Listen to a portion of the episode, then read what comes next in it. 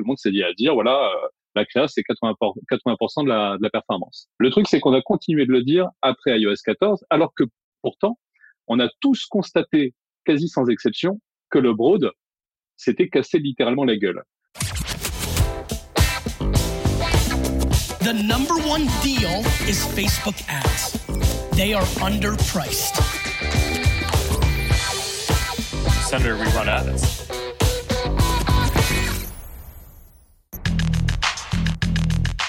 Bienvenue dans No Pay No Play, le podcast qui résume vite et bien tout ce que vous devez savoir si vous utilisez la publicité Meta pour développer votre business. Je m'appelle Joseph Dogno, je suis consultant et formateur spécialisé en publicité sur Facebook et Instagram. Je fais ça depuis 2016. J'ai un blog qui s'appelle Neomedia, une newsletter gratuite sur les Facebook Ads, et je vous retrouve tous les 15 jours dans ce podcast pour vous aider à bien comprendre et à mieux utiliser l'outil publicitaire de Meta. Aujourd'hui dans No Pay No Play, vous allez assister à un débat dans lequel vont se confronter deux approches, deux visions de la publicité méta. Une approche plutôt orientée ciblage et une approche plutôt orientée créa. Je vous en dis pas plus pour le moment. Si vous venez de découvrir No Pay No Play, vous pouvez vous abonner sur votre appli de podcast de choix pour ne pas manquer les prochains épisodes. Allez, on commence tout de suite par l'actualité des Facebook Ads. Aujourd'hui, dans l'actualité, je vais vous parler de Facebook qui se désintéresse du podcast avant d'avoir vraiment commencé et je vais vous parler des résultats financiers de Meta pour le premier trimestre 2022. L'intérêt de Facebook pour le podcast semble être déjà retombé. En avril dernier, Facebook avait lancé les Live Audio Rooms, les histoires courtes qu'ils appelaient Soundbites, et la possibilité d'ajouter des podcasts directement sur une page. Sauf que, depuis un an, Mark Zuckerberg a annoncé que la priorité de Meta, c'était désormais le métavers. Et il a décidé de se retirer des podcasts. Donc, à partir du 3 juin, les podcasts présents sur Facebook seront tout simplement retirés et le produit Soundbites sera mis au placard. Ça n'affecte pas beaucoup la France, puisque chez nous, on n'avait pas la possibilité d'écouter des podcasts sur Facebook. C'était pour l'instant réservé aux États-Unis, je crois. Meta a annoncé ses résultats financiers pour le premier trimestre 2022. Le chiffre d'affaires est à 27,9 milliards de dollars, en hausse de 7% par rapport au premier trimestre 2021. Et le résultat net est à 7,5 milliards, en baisse de 22%. Donc le chiffre d'affaires a assez peu progressé. Vraiment pour euh, Meta, c'est assez étonnant, une progression de seulement 7% d'un trimestre par rapport au trimestre de l'année précédente. Après, Facebook avait annoncé euh, il n'y a pas très longtemps, dans leur leur dernière annonce de résultats pour toute l'année 2021, que iOS 14, les mutations liées à iOS 14, perte de tracking, perte d'optimisation, perte d'efficacité des pubs, allaient leur coûter 10 milliards de dollars en 2022. Donc peut-être que cette augmentation de chiffre d'affaires aurait été plus importante sans ça. On ne peut pas vraiment savoir. La bonne nouvelle, c'est le retour de la croissance des utilisateurs actifs quotidiens de Facebook. Il y a eu 31 millions d'utilisateurs actifs quotidiens en plus pour un total de 1 milliard 960 millions d'utilisateurs actifs quotidiens. Et c'est pas négligeable parce que, rappelez-vous, Facebook avait perdu 1 million d'utilisateurs actifs quotidiens au dernier trimestre 2021. Et quand ils avaient annoncé ça, ça avait entraîné la dégringolade de l'action Meta à Wall Street. Par ailleurs, vu le contexte mondial, c'est-à-dire les problèmes d'approvisionnement dans beaucoup de secteurs, l'inflation en forte hausse et la guerre en Ukraine, j'imagine que les investisseurs ont dû être soulagés par ces chiffres. En tout cas, l'action Meta a pris, 29, a pris pardon, 19% à l'annonce de ces résultats. Sheryl Sandberg, la COO, a expliqué que la stratégie publicitaire se concentrait sur trois points. 1. Augmenter la monétisation du contenu vidéo, en particulier les Reels. Deux, faire évoluer les algorithmes publicitaires pour qu'ils soient plus performants avec moins de signaux. Et trois, investir encore plus dans l'IA et le machine learning pour renforcer l'infrastructure publicitaire actuelle. Il y a deux autres infos euh, notables que j'ai trouvées dans les documents officiels. La première, c'est que la moitié du temps passé sur Facebook, l'appli Facebook, c'est de la vidéo. Deuxième info notable, c'est que les Reels représentent plus de 20% du temps passé sur Instagram. Ça me paraît beaucoup pour un produit aussi récent, aussi jeune, mais si vous allez un peu sur Instagram, c'est pas si étonnant que ça parce que au final, les Reels nous sont poussés à peu près partout. C'est pas que dans dans la section dédiée, mais euh, même dans le feed de l'actualité et dans les stories, on peut voir des Reels. Donc euh, Facebook force un petit peu la main sur l'adoption de ce nouveau produit. Comme je vous disais en introduction, dans cet épisode de No Pay No Play, je vous propose un débat sur le sujet audience broad ou audience all. Alors, je vous explique un petit peu le contexte. Au départ, il s'agit d'un webinaire qui a été organisé par Julien de Ménonville, un webinaire de la série Kikads. J'ai déjà parlé de ces webinaires ici. J'en avais même euh, retransmis un ou deux, je crois, sur la période iOS 14. On avait fait une table ronde avec plusieurs consultants et consultantes Facebook Ads pour parler de nos expériences post-iOS 14. Donc là, c'était Julien, qui, donc Julien qui fait partie de l'agence Ad Premier, directeur du pôle Social Ads de l'agence Ad Premier, avec son collaborateur, Emric, qui est donc euh, un média buyer spécialisé sur Facebook et Instagram. Et ils ont tous les deux des approches différentes. Julien a plutôt une approche all. Alors, c'est quoi le all il va l'expliquer. Mais si ça vous intéresse, on a fait tout un épisode avec euh, Julien, c'est l'épisode 68. Il explique ce que c'est que la campagne All. Mais pour faire simple, c'est une campagne dans laquelle on va cumuler des audiences lookalike et des centres d'intérêt. Voilà, donc lui, c'est ça son approche. Et Emric a plutôt une approche euh, concentrée sur la créa et le fait de, en gros, tout miser sur la créa et balancer ça dans des audiences larges, des audiences sans ciblage, donc des audiences broad en anglais, et laisser l'algorithme faire son travail. Deux approches euh, très différentes. Moi, j'ai eu le plaisir d'animer ce webinaire. Je me suis un peu amusé, surtout que on a fait le webinaire le lendemain du débat présidentiel du second tour entre Macron et Le Pen. Donc voilà, c'était, euh, je me suis amusé. Voilà, vous me direz ce que vous en avez pensé. En tout cas, dans cet épisode, Emeric et Julien vont d'abord expliquer en détail ce que c'est que le ciblage broad et le ciblage all. Ils vont parler aussi de l'intérêt des agences, insister sur l'importance de la créa et la puissance de l'algorithme. Ils vont donner évidemment les avantages des deux approches. Et puis ensuite, il y a eu plein de questions pendant le webinaire auxquelles on répond, enfin auxquelles ils répondent en tout cas, notamment est-ce que le broad est adapté aux comptes qui ont un petit budget ou est-ce que c'est uniquement pour les comptes qui veulent scaler? Quelle est la différence entre l'extension du ciblage de Facebook et le broad? Est-ce que le broad fonctionne sur des nouveaux comptes publicitaires qui n'ont pas d'historique de données? Quelles sont les meilleures approches pour le e-commerce, le B2B, la banque finance? Comment est-ce que quand on fait du all, on structure son compte? Julien revient là-dessus. Bref, plein de choses très intéressantes. Le webinaire a duré une heure, donc euh, je me suis dit que ça ferait un petit peu long pour un épisode. Je l'ai donc coupé en deux. Je ne vais pas vous faire attendre 15 jours pour la suite. Donc aujourd'hui, vous avez la première moitié de ce webinaire et je poste la deuxième moitié dès demain. Voilà, je vous laisse avec Julien et Emeric. Bonjour à toutes, bonjour à tous, bienvenue dans ce webinaire euh, Kikads, ce débat Kikads plutôt, euh, puisque on a vraiment, on est un point critique dans la vie des Facebook Ads. On a deux visions du monde euh, qui s'affrontent et on est là pour essayer de d'y voir plus clair et de se départager. Il y a un point sur lequel tout le monde est d'accord, c'est que, je cite Emeric Bourgeois, iOS 14 a foutu un sbol monstre. Fin de citation. je pense qu'on partage tous cet avis. Maintenant, deux visions qui s'affrontent. Vous avez donc euh, à ma gauche Julien de Ménonville qui, je le cite, euh, a déclaré la tendance est claire pour les Facebook Ads depuis le déploiement d'iOS 14. On peut affirmer deux choses. Le broad n'est plus aussi efficace et la créa n'incarne plus 80% de la réussite. De l'autre côté, j'ai toutes mes notes évidemment. De l'autre côté, j'ai Emery qui déclare avec Julien, on n'est pas d'accord. On n'est pas d'accord. Il pense que le ciblage a de plus en plus d'importance en Facebook Ads pas moi, j'ai raison. Donc voilà, on va vous laisser présenter vos arguments pour le ciblage, pour la créa, et puis moi je ferai le maître du temps et euh, on fera en sorte de canaliser ça pour finir à midi. Le tirage au sort euh, a désigné euh, pour parler en premier. Alors peut-être pour commencer, vous allez définir parce qu'il y a déjà des on avait prévu de le faire mais il y a déjà des gens qui demandent ça dans le chat. Est-ce que vous pouvez définir ce que c'est que le ciblage broad, ce que c'est que le ciblage all on a fait déjà ça, puis après, on continue. Ça marche. Bah, je te laisse euh, le broad et puis euh, j'enchaînerai sur le hall. Yes, ça marche. Alors, le broad, c'est un type de ciblage qui, qui, a vu le jour ces dernières années, en fait, avec le avec l'amélioration de, de l'algorithme de, de Facebook. C'est un type de ciblage, en fait, très large, comme son nom l'indique. Broad, ça veut dire large en anglais. Dans ce ciblage, en fait, on va, on va renseigner uniquement euh, l'âge, le genre et parfois des critères euh, géographiques et on va laisser Facebook faire le travail de, ciblage plus précis pour nous. Donc, ce qui va se passer en fait dans les faits, c'est que on va pas dire à Facebook, voilà, ça c'est mon audience, je veux que tu cibles ces gens-là.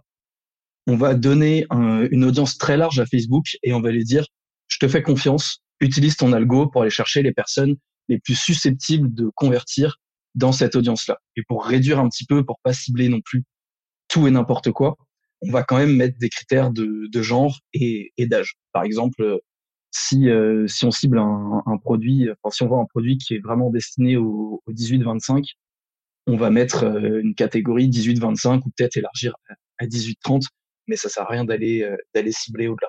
Donc voilà, le principe c'est ça, c'est vraiment de laisser le le champ libre à l'algorithme de Facebook parce qu'il est performant. Ok, merci Eric. Du coup, j'enchaîne sur le hall. Alors, le hall, c'est moi qui l'ai appelé comme ça. Euh, c'est en fait le résultat d'un test. J'aime bien, euh, donc je, fais un petit peu de veille comme tous les médias bailleurs, mais j'aime aussi beaucoup tester des trucs par moi-même. Je suis, euh, je suis fan de R&D et même parfois quand c'est contre-intuitif, je me dis on sait jamais. Et avec iOS 14 et euh, euh, le fait que euh, l'algométa soit devenu à moitié aveugle sur l'activité en ligne, je me suis rendu compte que euh, certaines audiences qui marchaient plus trop à l'inverse du broad, euh, étaient revenues euh, en force, comme le ciblage par intérêt. Un jour, sur un de mes comptes, j'avais pas mal d'historiques de données, j'avais des collègues qui performaient, des centres d'intérêt qui marchaient très bien aussi. Je me suis dit, qu'est-ce qui se passe si je cible à la fois large et précis? C'est-à-dire, Qu'est-ce qui se passe si je prends à la fois des audiences lookalike, mais à 3, entre 3 et 5% que je les empile et que j'y associe les centres d'intérêt qui ont le mieux marché jusqu'à maintenant. C'est comme ça que j'ai découvert le hall, c'est-à-dire un, ciblage à la fois euh, large, mais où on va trouver une intersection entre les audiences lookalike et les centres d'intérêt.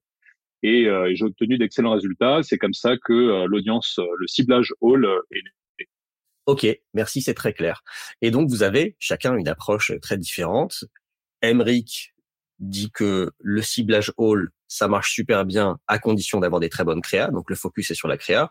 Et Julien dit que la créa, c'est plus tout le taf, le ciblage reste important. Donc, euh, j'ai même imprimé un, tweet de Emric, euh, je ne sais pas si vous arrivez à le voir, euh, qui dit que 80% de la réussite de vos campagnes Facebook Ads dépend de vos scroll stoppers. Alors, Emric, je te laisse euh, expliquer ta vision et pourquoi tu préfères cette approche-là.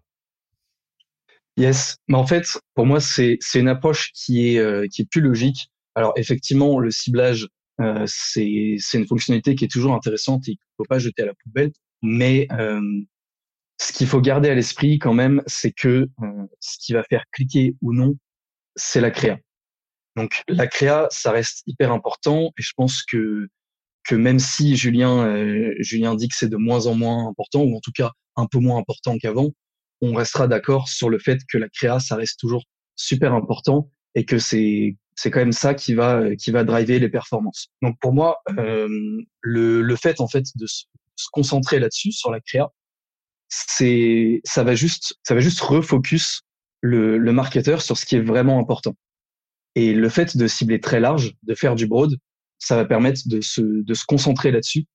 Et ça va permettre aussi directement de cibler grâce à la créa. Ça, c'est, un concept qui est un peu plus, euh, un peu plus nouveau et un peu plus obscur.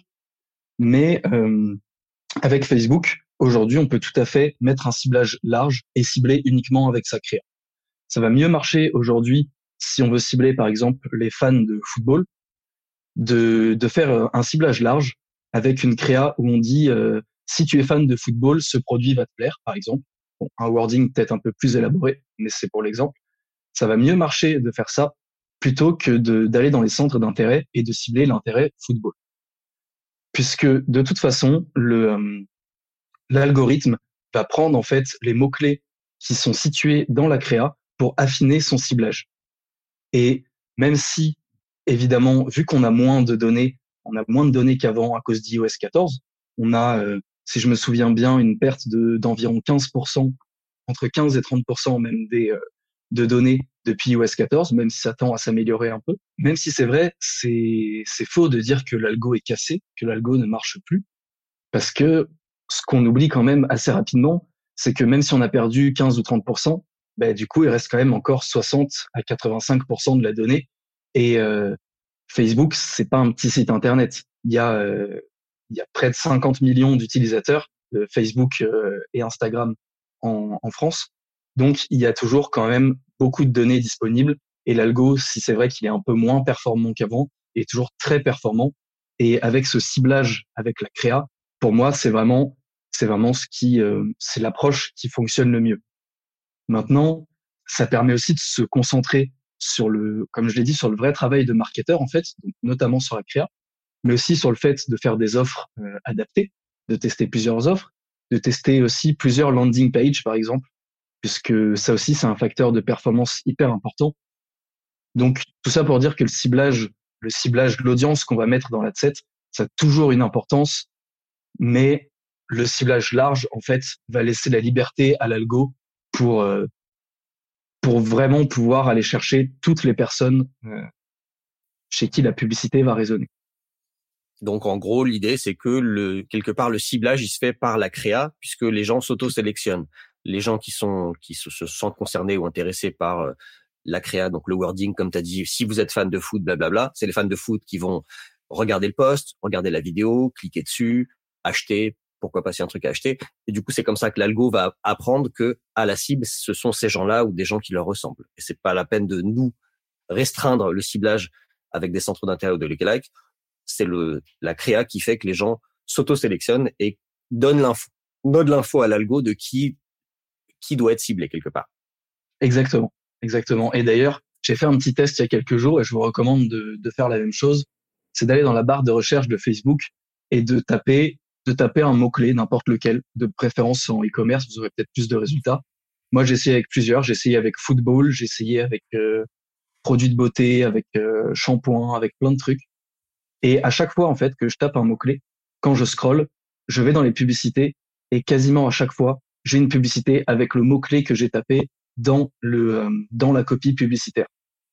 Donc, si ça, c'est pas une euh, une preuve que la copie publicitaire et la créa font le travail de ciblage, même si, comme j'ai dit, euh, c'est toujours important de le faire aussi au niveau de l'algo. Il hein, faut pas juste faire du broad, faut tout tester. Le ciblage est efficace au niveau de euh, au niveau de la créa. Ok, donc euh, c'est très clair. Et alors Julien, c'est quoi toi ton ton approche? Alors je pourquoi pourquoi plus je vais reformuler pourquoi est-ce que tu n'es pas d'accord avec Emric Je suis pas en total désaccord avec Emric. Là où je rejoins Emric, c'est sur l'importance de la créa. En fait, quand je dis que la créa n'est plus 80% euh, de, la performance, il faut, euh, faut remonter à, à l'origine de, de, de euh, comment dire de cette punchline. La créa, c'est 80% de la performance. On a commencé à parler de ça avant iOS 14, quand effectivement l'algo était devenu extrêmement puissant et que les campagnes broad, à elles toutes seules, générer les meilleures performances. On l'a tous constaté sur tous nos comptes. Le broad, ça marchait très très fort. Du coup, à partir de là, on a effectivement eu pas mal de personnes qui ont commencé à dire maintenant, on n'a plus vraiment besoin de cibler, il faut se concentrer sur la créa. La créa, c'est 80%, 80 de la performance. Ça, ça a été repris aussi par des entreprises, par des agences qui ont créé leur studio de créa. Et elles ont d'autant plus appuyé cette punchline que euh, bah, elles voulaient vendre euh, leurs prestations de service autour de la créa. Donc, euh, du coup, c'est devenu voilà un peu une généralité. Tout le monde s'est dit à dire voilà, la créa c'est 80 80% de la, de la performance. Le truc, c'est qu'on a continué de le dire après iOS 14, alors que pourtant, on a tous constaté, quasi sans exception, que le broad s'était cassé littéralement la gueule. Je dis pas que le broad ne marchait plus, mais entre ce que le broad offrait comme performance avant iOS 14 et ce qu'il offrait comme performance après iOS 14, on avait quand même un fossé entre les deux. Donc, quand je dis que la créa n'est plus 80% de la, performance, ce que je veux dire par là, c'est que la créa a toujours été importante. Elle l'était avant et elle l'était après, elle l'est toujours et elle le restera. Ceci étant dit, là où je dis qu'elle est plus 80% de la performance, c'est qu'avant, on n'avait vraiment plus du tout besoin de cibler, quasiment plus. Alors qu'aujourd'hui, pour aller chercher de la performance, on doit revenir sur du ciblage, pas comme avant le broad, pas comme avant euh, la montée en puissance de l'algométa. On ne fait pas un, un, complet retour en arrière. Je dirais qu'aujourd'hui, on est un peu entre deux. Il faut continuer de cibler relativement large, mais l'algo a besoin d'être guidé. Et ça, on le voit notamment sur des comptes assez récents. Sur des comptes qui ont un historique de data, le broad va continuer de performer. Mais sur des comptes qui sont assez récents, sur lesquels on a peu de données, le broad ne fonctionne pas. Et c'est assez logique puisque euh, pour que le broad marche, l'algo a besoin d'engranger de la donnée. Il a besoin d'autant plus de temps que aujourd'hui il est aveugle d'un œil sur l'activité en ligne. Donc, il a besoin d'être guidé, un peu comme un enfant. Il a besoin qu'on lui montre la voie. C'est pour ça que certaines audiences, comme euh, les audiences par intérêt, sont revenues au goût du jour, ont recommencé à offrir des performances. Et finalement, le hall, c'est un type de ciblage où on va exploiter bah, toutes les données qu'on a à disposition et que le broad n'est pas encore capable d'exploiter pour aller chercher de la performance en attendant que le broad que le moteur du broad soit chaud, on va dire. Pour autant, d'après ce que j'ai pu observer sur les comptes sur lesquels j'ai testé le broad et le hall, même quand euh, le broad commence à performer, c'est rare qu'ils prennent définitivement la tête. On va dire que on a euh, deux chevaux de course et euh, pour moi, il n'y a pas une tendance claire et nette. Parfois, je vais avoir sur ces comptes-là des campagnes broad qui vont venir en tête. Des fois, c'est le hall qui va revenir en tête il n'y a pas, euh, voilà, il n'y a pas, comment dire, quelque chose de, de tranché là-dessus. Pour finir, j'ai vu dans les euh, commentaires une remarque de Vincent Morin qui disait que donc lui, il avait testé un petit peu tout ça il y a, il y a quelques jours et euh, que si j'ai bien lu, c'est les campagnes par intérêt qui ont le mieux marché entre le broad, les intérêts et le hall. Pour moi, il y a, il y a deux choses qu'il faut savoir à propos du hall. Alors déjà, Vincent nous explique qu'il a fait son test il y a sept jours. Et sept jours, je pense que c'est un petit peu court pour avoir une vision objective des résultats euh, sur des campagnes. Par ailleurs, il y a une chose que j'ai pas dite à propos du hall, c'est que c'est pas juste on va empiler des audiences lookalike et des centres d'intérêt. En tout cas, c'est pas comme ça que je le fais moi.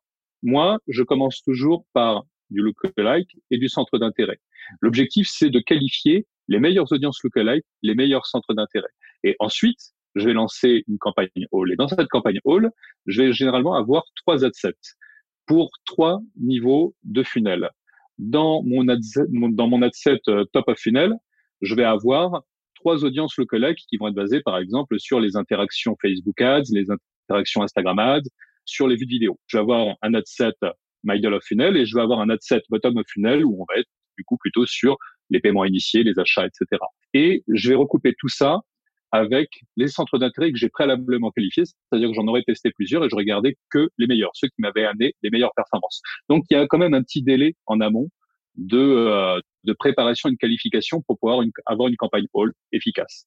Ok, merci. Il y a plein de questions dans le chat, donc euh, c'est cool. Le sujet intéresse les gens, donc je vais en relayer quelques-unes, puis après euh, je vous redonnerai la, parole pour la suite. Il y a Maria, coucou Maria, qui dit ciblage large, ok, mais si on a du budget, donc est-ce que le broad, pose la question à Emmerich, est-ce que le broad c'est ok pour des, des comptes qui ont des petits budgets? Alors, euh, je vais faire une réponse de marketeur. Euh, ça dépend. Parce que, euh, alors pour la, pour l'avoir testé, pour le tester encore sur plusieurs types de budgets, c'est vrai que la tendance générale, c'est que ça marche mieux quand on a quand on a un gros budget. Et c'est c'est logique quelque part puisque l'algo a plus de a plus de données et du coup a plus de a plus de possibilités pour s'optimiser tout seul. Mais euh, mais maintenant ça veut pas dire que pour les petits budgets ça ça ne marche pas. Si si on a un minimum d'historique, c'est pas c'est pas obligé que le compte tourne depuis euh, depuis un ou deux ans non plus, mais si on a un minimum d'historique, euh, le broad peut fonctionner euh, même avec des petits budgets dans dans certains cas. Voilà sur des biens de grande consommation, quand il y a un minimum d'historique, on peut tout à fait utiliser le broad, ça marche, ça marche très bien, même avec des budgets qui sont pas énormes. Euh, alors après, faut pas abuser non plus et il faut pas avoir des budgets de 300, euh, 400 euros par mois. Je recommande quand même d'avoir minimum 1500, 2000 euros par mois.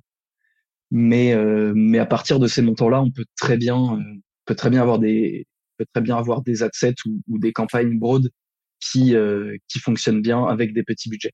Ok, euh, maintenant, j'ai une question sur le plutôt le l'approche de Julien, donc le ciblage All. Les gens posent plein de questions. J'ai mis dans le chat un lien de mon podcast No Pay No Play, dans lequel Julien explique vraiment en détail le, comment ça fonctionne le ciblage All. Donc, si ça vous intéresse, allez l'écouter. Ça répondra sûrement à vos questions. Donc, il y a Romain dans le chat qui dit, euh, est-ce que vous êtes plutôt ABO ou CBO Est-ce que vous séparez vos lookalike et vos ciblages broad dans différentes campagnes CBO ou plutôt en ABO dans une seule campagne?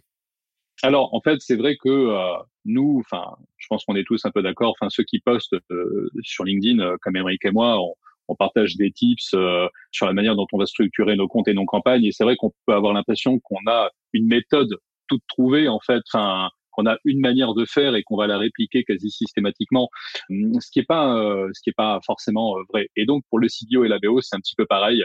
Il n'y a pas euh, un cas précis où je vais appliquer du CBO, un cas précis où je vais appliquer de la BO. En fait, il y a un cas de figure où je vais choisir de faire l'un ou l'autre. C'est si je ne peux pas tester différents adsets avec des niveaux d'audience similaires, je vais partir sur de la BO. On sait que le CBO, ça marche très très bien à condition d'avoir à peu près le même volume d'audience dans chaque adset. Il y a des cas de figure où euh, où c'est pas possible. Il y a des cas de figure où on peut pas, par exemple, quand je vais tester des centres d'intérêt dans une campagne intérêt, je vais définir un persona et à partir de ce persona, je vais faire corréler des familles de centres d'intérêt. Dans ces familles de centres d'intérêt, j'ai pas les mêmes centres d'intérêt et par centre d'intérêt, j'ai pas les mêmes volumes de population. Donc, dans une campagne intérêt, quand je vais vouloir confronter différentes familles de centres d'intérêt, ben, je vais par exemple avoir trois ou quatre adsets. Et dans, dans chacun de ces adsets, je vais avoir plusieurs centres d'intérêt appartenant à une même famille. Mais du coup, entre mes différents adsets, j'ai pas forcément la même taille d'audience. Donc, sur une campagne de centre d'intérêt de ce style, je vais partir sur de la BO, puisque sinon mes résultats vont être biaisés. En revanche, sur une campagne All, étant donné que je vais avoir les mêmes centres d'intérêt dans mes trois adsets et que je vais avoir environ trois audiences lookalike empilées de, taille euh, de taille similaire dans mes trois adsets, je vais pouvoir effectivement là partir sur du CBO. Euh, je ne sais pas si c'est euh, suffisamment clair. Qu'est-ce que vous en pensez, Joseph et Emeric Moi, ça me paraît clair. On verra si personne ouais, ouais, assez, la question. Enfin, si Romain trouve que c'est pas clair, Romain, si c'est pas, ah, Romain dit top, merci pour la réponse.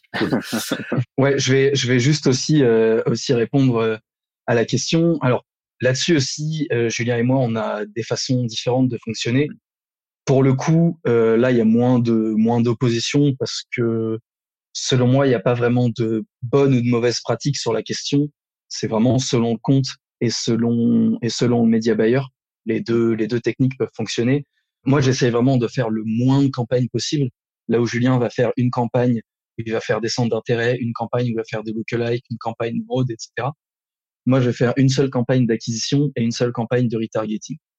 L'objectif, c'est euh, principalement pour les budgets euh, en dessous de euh, en dessous de 5000 euros par mois, on va dire, c'est de quitter la phase d'apprentissage.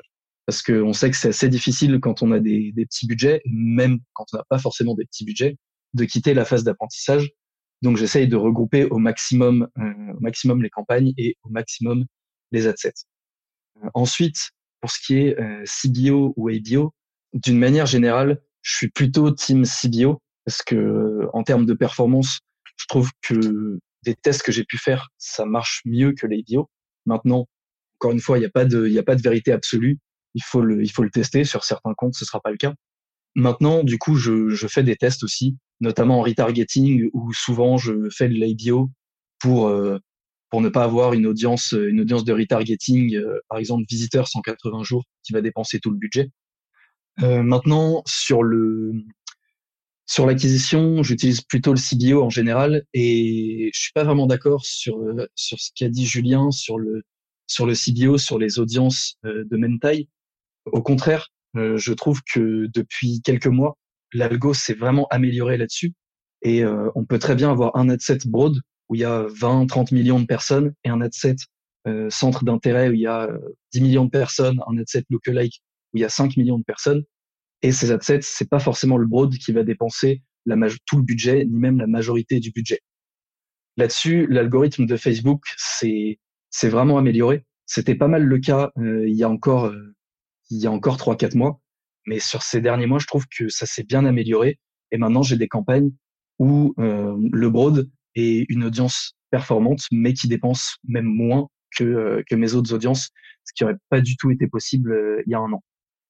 Donc voilà, pour répondre à la question, un peu, pour résumer un peu, plutôt Team CBO, mais il faut tout tester. Le CBO s'est amélioré ces derniers mois et euh, ce que j'essaie de faire, c'est de regrouper au maximum les campagnes pour euh, quitter la phase d'apprentissage le plus vite possible. Donc Team CBO et en même temps, on teste quand même tout. Il faut, il faut toujours. C'est la seule vérité générale sur Facebook, c'est qu'il faut tout tester tout le temps. Très bien. Je, j'enchaîne avec une question de Aline qui rejoint un peu celle-ci, parce que vous avez commencé à dire. Aline dit, est-ce qu'il est possible d'avoir les deux audiences dans la même campagne? Donc j'ai cru comprendre que Julien avait plutôt tendance à séparer les audiences par campagne et que Emeric, tu les regroupais, c'est ça? Ouais, c'est ça. Donc oui, c'est possible là-dessus. Il n'y a pas forcément de pas forcément de, de bonnes pratiques. C'est vraiment comme tu veux t'organiser. Ouais, effectivement. Euh, la première fois qu'on a euh, comparé nos, nos styles avec Emeric, et je suis d'accord avec ce qu'il a dit, il n'y a pas euh, il n'y a pas euh, une manière de faire. En fait, euh, la seule chose qui importe finalement, c'est, c'est comme toujours en media buying, c'est les résultats. Donc les résultats sont au rendez-vous. La manière de faire, on, s'en cogne. Et euh, la manière de faire pour Emmerich fonctionne pour lui et, la même manière pour moi. Mais c'est vrai que, le fait de regrouper dans une seule et même campagne, par exemple un ad set broad et un ad set all, c'est quelque chose qui me gêne parce que, alors je crois que Emmerich, tu fais plus comme ça maintenant, mais il y a une époque où du coup tu bridais ton ad set broad justement pour éviter euh, que tout le budget aille directement sur cet ad set là. Mais c'est vrai que moi euh, j'essaye d'éviter euh, notamment dès le départ sur des, des campagnes qui démarrent de euh, de brider l'algo. J'essaye autant que faire se peut de lui laisser le champ libre. Quand je lui cale des audiences, c'est pour le guider, mais j'essaye de pas le brider en lui mettant des limitations de dépenses dans un sens ou dans l'autre ce que par contre je peux être amené à faire euh, plus tard dans une démarche du coup d'optimisation de ma ou de mes campagnes une fois que euh, bah, j'ai des premiers résultats que je peux interpréter et qui vont m'aider euh, justement à retravailler un petit peu mes campagnes pour qu'elles donnent bah, le meilleur d'elles-mêmes. Ok, merci pour ces clarifications. je vous pose une dernière question et après on va faire monter sur scène deux autres invités qui sont quelque part dans la salle dans les interwebs. Question de Patrick et de Simon, un petit peu, qui disent euh, quand on coche la case, la case extension, c'est un peu comme du broad, du coup, non? Ça, c'est Patrick. Et Simon demande qu'est-ce que vous pensez de l'extension de ciblage de Facebook? Est-ce que vous l'activez sur toutes les campagnes? Aucune. Est-ce que c'est une forme de broad? Euh, Alors, euh, c'est pas exactement comme du broad, parce que euh, en fait, ce qui va se passer quand on active l'extension de ciblage, c'est que Facebook va se concentrer sur l'audience qu'on lui a donnée et il va aller chercher au-delà de cette audience uniquement s'il pense que ça peut améliorer les performances. Donc, il va aller sur, sur l'audience de base et ensuite, il va aller chercher au compte-goutte quelques utilisateurs qu'il a identifiés comme susceptibles de, de convertir, mais il va pas, euh, il va quand même se concentrer sur euh, sur l'audience de base. Alors que quand on fait du broad, il va aller chercher directement tous les utilisateurs qu'il estime susceptibles de convertir. Alors après, là-dessus, Facebook de toute manière est pas euh, pas forcément hyper transparent sur comment euh, sur comment ils font sur euh, sur cette extension de, ciblage. Mais la norme de toute manière, ça devient de l'activer. Et sur la majorité des comptes, c'est même plus un choix d'ailleurs, c'est activé par défaut pour les ciblages par centre d'intérêt. Donc moi, quand c'était encore disponible, j'ai fait j'ai fait le test honnêtement, j'ai pas toujours vu une différence incroyable. J'ai pas réussi à tirer de, grosses conclusions là-dessus, mais euh, de toute façon, ça permet d'élargir l'audience. Et si à un moment on veut dépenser plus, la théorie, en tout cas, c'est que si on active, euh, le ciblage avancé, ça marchera mieux une fois qu'on va, qu'on va plus dépenser. Donc, pour répondre à la question, c'est pas exactement comme du broad pour moi. Et euh, quand j'ai encore l'option, je l'active quasi systématiquement sauf en retargeting. Oui, sauf euh, sauf en retargeting, mais euh, d'ailleurs, je sais même pas si c'est disponible en retargeting pour des audiences pour des audiences personnalisées.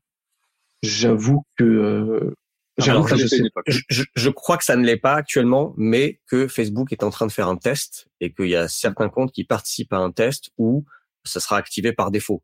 Ce que je trouve, entre parenthèses, complètement absurde, parce que si tu veux cibler une audience personnalisé. Donc, je sais pas, les visiteurs du site ou les gens qui ont ajouté, au panier ou qui ont vu une vidéo, ben, c'est ces gens-là que tu veux cibler avec un message qui va être euh, un mmh. cran en dessous dans le tunnel parce que c'est des gens qui sont pas des inconnus, ils connaissent. Enfin bref, principe de retargeting de base. Donc, je ne vois absolument pas l'intérêt d'aller chercher d'autres gens qui du coup ne sont pas dans cette audience. Je vais faire ma parenthèse.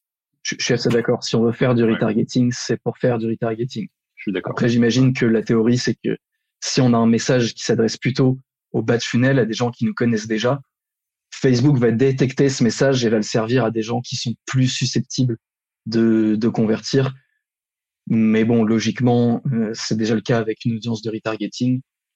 Donc, comme toujours, à tester. Mais comme ça, c'est vrai que je suis un peu dubitatif.